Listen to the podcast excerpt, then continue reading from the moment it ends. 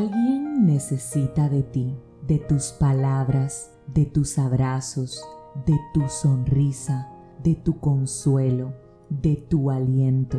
Alguien hoy te necesita. Alguien necesita tu llamada, tu recuerdo, tu saludo. Alguien hoy necesita que le digas que todo va a estar bien. Porque sabes, no eres la única persona que está atravesando una situación o momento difícil. Hoy quiero preguntarte, ¿qué estás haciendo por los demás? ¿Sabías tú que probablemente tu vida sea la única Biblia que muchas personas que te conocen vayan a leer en su vida? La pregunta es, ¿qué están leyendo de ti? ¿Es tu comportamiento el adecuado? Cuando alguien te pide ayuda, dices sí, presente. Cuando sabes que alguien necesita una llamada específica, ¿eres tú quien dices aquí estoy?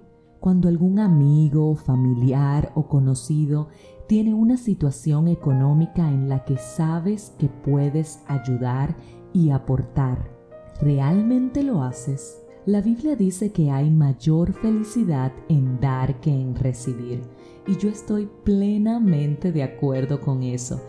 ¿Y tú? ¿Estás de acuerdo también con eso? Cuéntame, cuando has ayudado a alguien, auténticamente, ¿cómo te has sentido?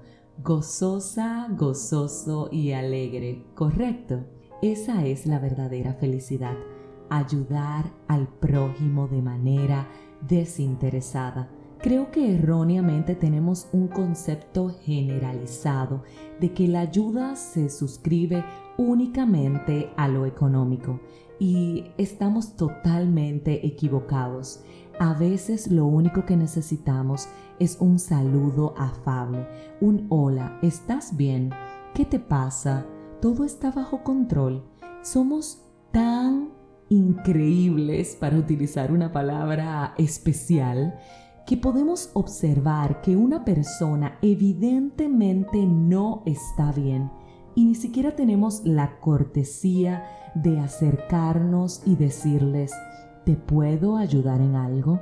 ¿Cuándo fue la última vez que le preguntaste eso a alguien? ¿Cuándo fue la última vez que te pusiste a la disposición de una persona necesitada? ¿Cuándo fue la última vez que llamaste a alguien que sabes que está atravesando por una situación difícil? ¿Cuándo fue la última vez que el dolor ajeno de tus personas amadas también te dolió?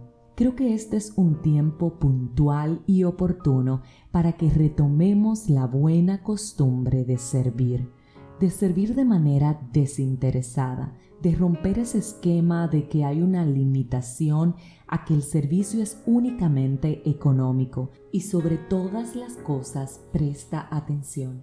Creo que es un tiempo más que prudente para que seamos más empáticos, más pacientes, para que nos pongamos en el lugar del otro, para que no juzguemos, para que si sabemos que alguien está atravesando por algo en el que le podemos ayudar, ayudemos. Ayudar no cuesta nada y sin embargo atrae bendición. El primero que incitó a ayudar y que ayudó a todos fue Jesús. Entonces si estamos llamados a seguir su ejemplo, ¿por qué es que exigimos tanto y servimos tan poco?